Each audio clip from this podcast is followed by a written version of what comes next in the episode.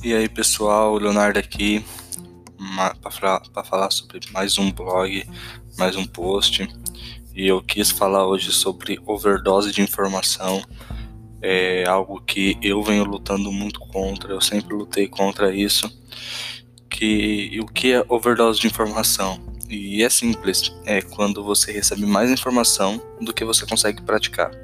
É uma expressão utilizada por geralmente por onde eu vi foi por especialista de marketing para falar sobre quando as pessoas só consumiam, consumiam, consumiam conteúdo, mas não conseguiam fazer nada com aquele conteúdo devido ao excesso de informação que eles recebiam.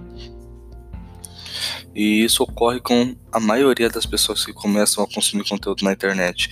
Começam a pesquisar é, como fazer isso, e aí elas vê uma coisa e depois vê outra, e aí depois vão ver outro, aí aquele outro já leva a todo um conteúdo da, daquela pessoa, aí a pessoa indica outra pessoa, ela vê também e nunca sai do lugar.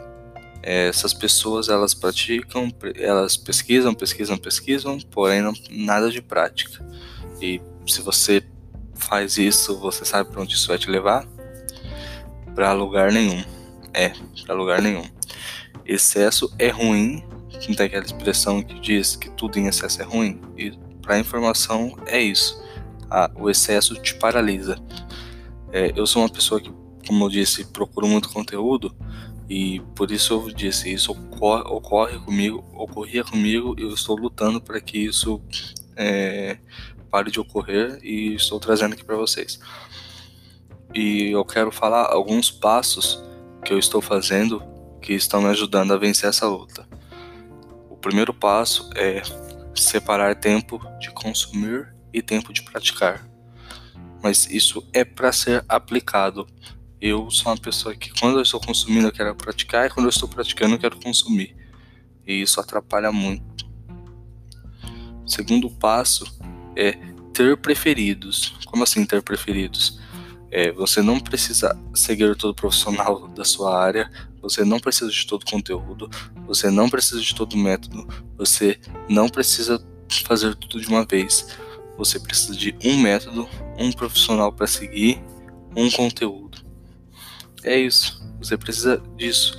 Porque você vê um conteúdo A, um B um C. São três pessoas diferentes que fazem três coisas diferentes. As três podem funcionar para eles. E claro que cada um vai falar que o seu é o jeito certo de fazer. Mas você precisa entender que você precisa de um método, você precisa seguir um passo. Você é uma pessoa só, você não vai conseguir colocar vários métodos de uma vez com eficiência. O terceiro passo é, ente é entender que quem muda o jogo é você. De nada adianta você consumir muita informação, muita coisa e achar que são essas pessoas, esses conteúdos que vão fazer a diferença para você.